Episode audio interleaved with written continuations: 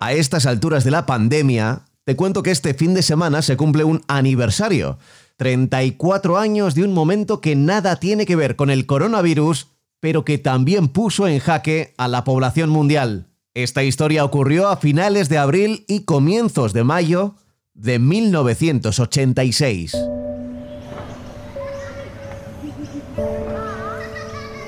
Andrei, de 9 años, está jugando al fútbol en la calle con otros chicos de su pueblo.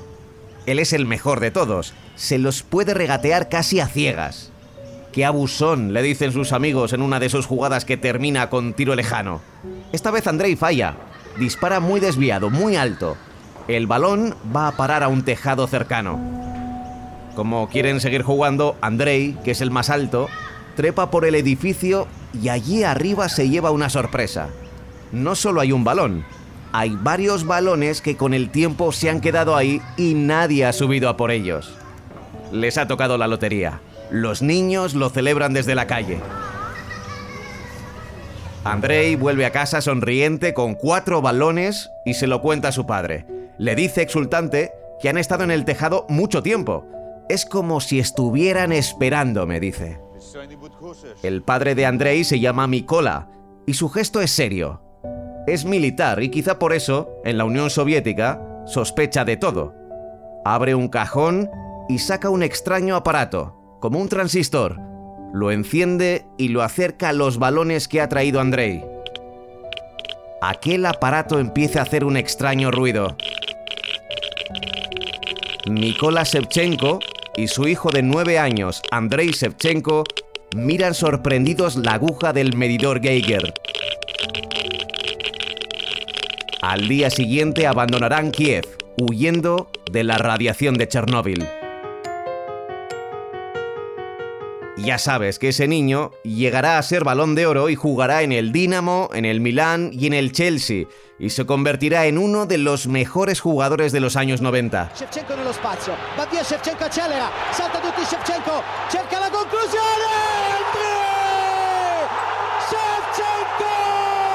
Sufrió la catástrofe de Chernóbil, ya que entonces vivía en Kiev y se vio obligado a huir con su familia hasta que la zona fue relativamente segura. Al hilo de la serie de HBO Chernóbil, he buscado historias que tuvieran que ver con el deporte y las hay, porque Pripyat, la ciudad de los trabajadores de la central nuclear, tenía un famoso parque de atracciones y también un equipo de fútbol. En abril de 1986, cuando algunos jugadores iban a entrenar, encontraron un helicóptero militar en el centro del terreno de juego. Hoy no vengáis a entrenar. Algo ha pasado en la central, les dijeron. El equipo se llamaba Fútbol Club Strotel Pripyat y la tribuna de su estadio se iba a estrenar el día 1 de mayo, Día del Trabajador, día grande en la Unión Soviética. Pero allí nunca se jugó un partido. Días antes, el 26 de abril, estalló el reactor 4 de la central nuclear que estaba a 2 kilómetros del Avanjar Stadium, que así se iba a llamar. El equipo huyó como toda la población de Pripyat, cambió de ciudad y luego desapareció. En un principio, la Unión Soviética ocultó el accidente, pero en Suecia, a miles de kilómetros, se midió una radiación elevada y Moscú tuvo que reconocer que había habido un accidente en la República Socialista de Ucrania y que estaba controlado. Pero no estaba controlado.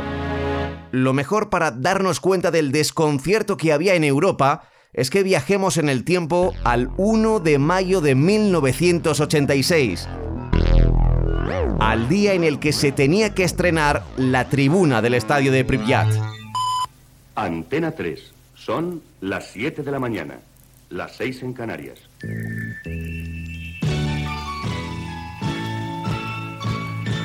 Podemos sintonizar la radio. El primero de la mañana.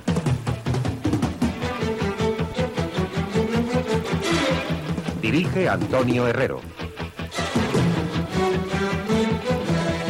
Antena 3.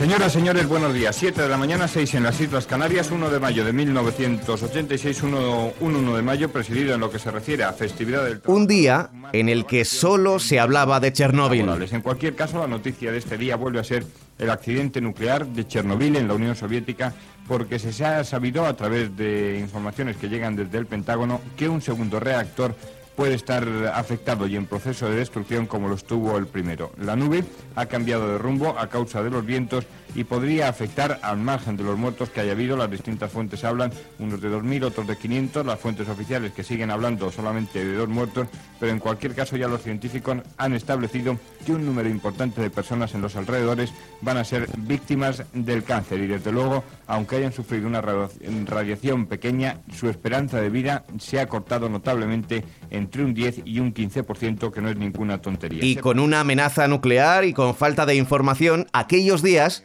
también había deportes. En deportes, buena jornada en España con la Vuelta Ciclista. Eh, la victoria Marino Lejarreta. En la Estaba la Vuelta Ciclista a España con Marino Lejarreta. El Real Madrid acababa de ganar 5-1 al Colonia en la ida de la final de la UEFA y al día siguiente el Atlético de Madrid jugaba la final de la Recopa en Guerlán. Y a partir de ya mismo, pendientes de la final que mañana disputará otro equipo español, Atlético de Madrid. ¿Y contra quién? Pues contra el Dinamo de Kiev. Precisamente al Dinamo de Kiev. Y es curioso porque estos hombres del Dinamo de Kiev que han vivido cerca de la catástrofe de Chernobyl no han hecho manifestaciones con, relacionadas con Chernobyl y, y los que han hablado ha sido para decir que no se habían enterado absolutamente de nada. Y allí hay una buena delegación soviética, los propios jugadores y los acompañantes, que también son numerosos y que ninguno ha dicho ni media palabra. Lo mismo que el propio Estado soviético, que prefiere guardar silencio y lo que, lo que ha provocado, y además con toda la razón del mundo, la crítica de los países occidentales, que además de verse afectados por el accidente de la Unión Soviética, no reciben datos de esta para intentar solucionar, conociendo las cosas en origen antes de tenerlas sobre sus propias cabezas. Antonio Herrero. Antena 3. 2 de mayo de 1986. No había pasado ni una semana desde la explosión del reactor número 4 de Chernóbil.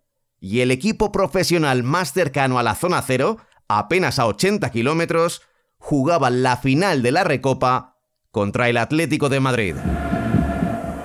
Muy buenas tardes, señoras y señores telespectadores eh, de la primera cadena de televisión española. Les saludamos desde el Estadio Gerland de Lyon, escenario de la final de la Copa de Campeones, de la Recopa de Europa. Final que van a disputar el Atlético de Madrid y el Dinamo de Rat. Ahí ven ustedes la Rat. Y ha parado Fillol, pero no, después eh, Zavarov, el rechace de Fillol lo ha enviado a la red. El remate primero de Velano lo rechazó Fillol, lo vamos a... Yevtuchenko y Bloquín. Bloquín ha conseguido el segundo gol. Segundo y ya creemos que va a ser definitivo el que va a sentenciar el partido. Ha en posición correcta Yevtuchenko y vamos a ver porque creemos que va a conseguir el tercero. Efectivamente, Yevtuchenko consigue el 0-3. El Atleti caía goleado ante los jugadores ucranianos que en ese momento, como el resto de Europa, no sabían que un veneno radioactivo amenazaba a todo el continente. El tiempo pasó y Ucrania incluso ya es un país independiente. Shevchenko juega al golf y los turistas se hacen selfies en Chernóbil. Pero no tenemos que olvidar que allí la vida estuvo a punto de dejar de ser maravillosa. Pablo Juan Arena.